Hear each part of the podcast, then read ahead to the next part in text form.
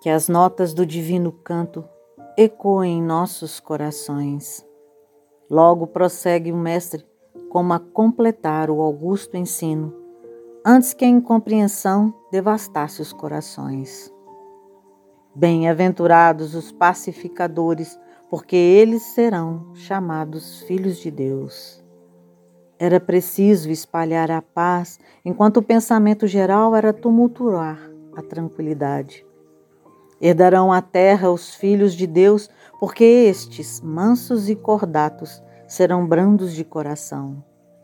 Brandura, que é coragem de enfrentar o forte sem o temer.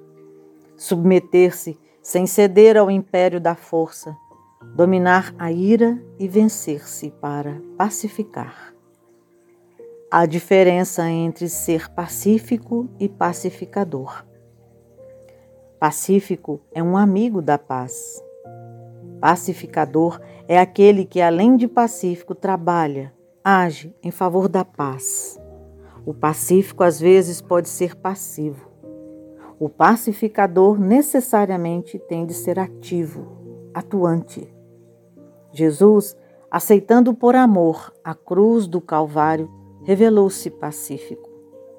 Perdoando os algozes, os agentes da crucificação, tornou-se pacificador. Sabemos que Deus é Pai de todos nós, mas por orgulho nem sempre reconhecemos a paternidade divina. À medida que se estreitam os laços entre criatura e o Criador, passamos a nos ver como irmãos. Tomamos consciência, assim, da posição de filhos de Deus. Quando trabalhamos na redução de dificuldades e de discórdias, produzimos paz e entendimento entre nós. Refletimos o pensamento divino onde estamos posicionados, agindo como verdadeiros filhos honrando o Pai de misericórdia e bondade. O trabalho de pacificação deve ser inspirado num profundo amor aos semelhantes, livre das amarras do sentimentalismo, desenvolvido por uma mentalidade esclarecida e equilibrada que só se manifesta plenamente quando alicerçada na paz. Bem-aventurados os pacificadores que toleram sem mágoas os pequenos sacrifícios de cada dia em favor da felicidade de todos, que nunca atiçam o incêndio da discórdia com a lenha da injúria ou da rebelião, porque serão considerados filhos obedientes de Deus. Quantas vezes o Mestre empregara energia sem limites ante a hipocrisia e a maldade, conservando austeridade sem violência e firmeza sem ação, sem mesclas de ódio, vigor, não dureza, força moral, não desequilíbrio emocional. Expunha sem imposição.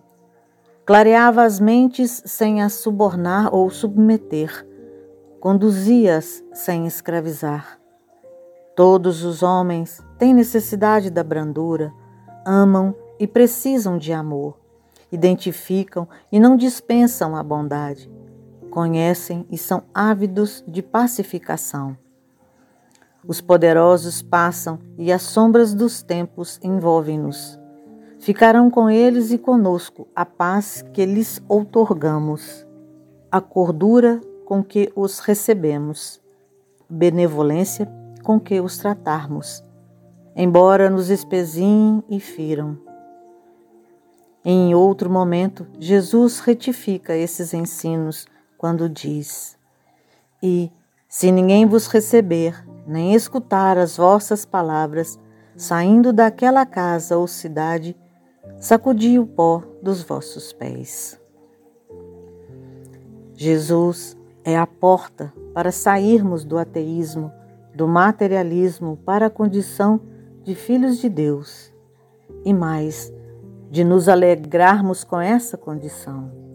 Para tanto, é preciso crer, não por uma crença mística, contemplativa, mas por atitude operosa, alimentada pela fé raciocinada, capaz de promover, com a renovação do mundo interior, também a do exterior, com os exemplos e benefícios que espalha.